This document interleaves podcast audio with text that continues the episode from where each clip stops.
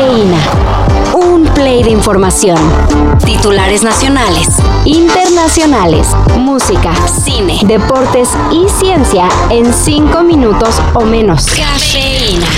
Esto es un parche. Aquí donde fue el accidente. Aquí justo donde fue la colisión. Tenemos un parche. A casi un mes del choque de trenes en la línea 3 del metro, la Fiscalía de la CDMX dio a conocer que luego de investigaciones se determinó que el accidente se debió a un corte de cables doloso. O sea que fue intencional, pues. Puede derivar en el delito de sabotaje que se establece en el Código Penal bajo el que se rige esta ciudad y consiste en dañar, destruir o entorpecer las vías de comunicación y o dañar o destruir instalaciones de servicios públicos por lo que esta fiscalía continuará investigando los hechos. Además, se acusó la negligencia del conductor de uno de los trenes, ya que no respetó los protocolos de marcha de los convoyes, por lo que está detenido y acusado de homicidio y lesiones culposas. Y ustedes díganos, ¿creen que el PRD no tiene un candidato fuerte para el 2024? Pues están en lo correcto. Aunque más quemado que cohete del 15 de septiembre, el Sol Azteca dice que va a lanzar a Miguel Ángel Mancera para la presidencia de México. ¿Quién querría dañarlo, don Miguel? No debe haber muchos. Debe haber muchos. ¿Y se defiende mejor callando?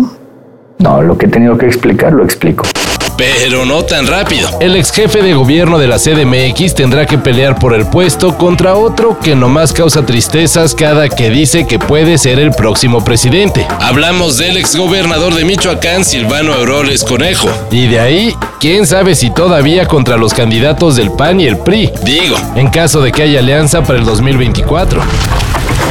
I was taking piano when I was a kid, so I really loved classical music for years. And then um, when I was 11, I got into the saxophone and just liked nothing but jazz for like five years. And I, I really didn't like guitar for years. I thought in jazz, I thought guitar was the, the wimp instrument.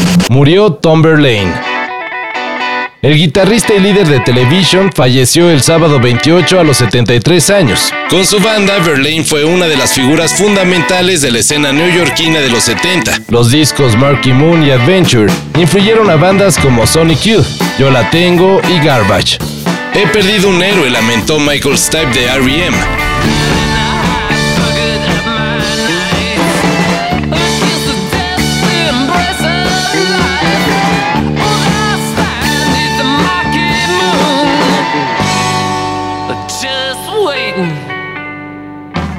Descanse en paz el músico que según Patti Smith hacía que su guitarra sonara como las gaviotas. El camino hacia el supertazón es largo y sin sentido. Si lo pensamos grandioso. Y ahora sí, ya sabemos cómo quedó el Super Bowl. Luego de varios juegos que dejaron hogares con pantallas rotas y hombres llorando, las Águilas de Filadelfia y los jefes de Kansas City se verán las caras en el estadio de la Universidad de Phoenix para definir al campeón absoluto de la NFL. La cita es el próximo 12 de febrero a partir de las 5 de la tarde, con Rihanna encabezando el show del medio tiempo. ¿Quién sabe qué investigación se estaban echando? Pero recientemente académicos de Francia descubrieron que las hormigas tienen la capacidad de oler el cáncer. Según los investigadores, las células que producen tumores se caracterizan por producir compuestos orgánicos volátiles y estos son los que pueden ser detectados por los insectos, aunque primero tienen que ser entrenados para ello. Pero de que lo perciben con sus naricitas, pues ya no hay duda de eso. Llamen a la hormiga Se hace una llamada especial que llega hasta el cuartel general secreto de ese pequeño gigante, la superpoderosa hormiga atómica. Según los responsables de este descubrimiento, no es que ahora se vayan a utilizar hormigas para detectar cáncer, pero sí se podrá desarrollar tecnología para su temprano diagnóstico. Y eso definitivamente es fascinante. Todo esto y más de lo que necesitas saber en sopitas.com. El guion corre a cargo de Álvaro Cortés y yo soy Carlos el Santo Domínguez. Cafeína. Un shot de noticias para despertar. Lunes a viernes por sopitas.com y donde sea que escuches podcasts.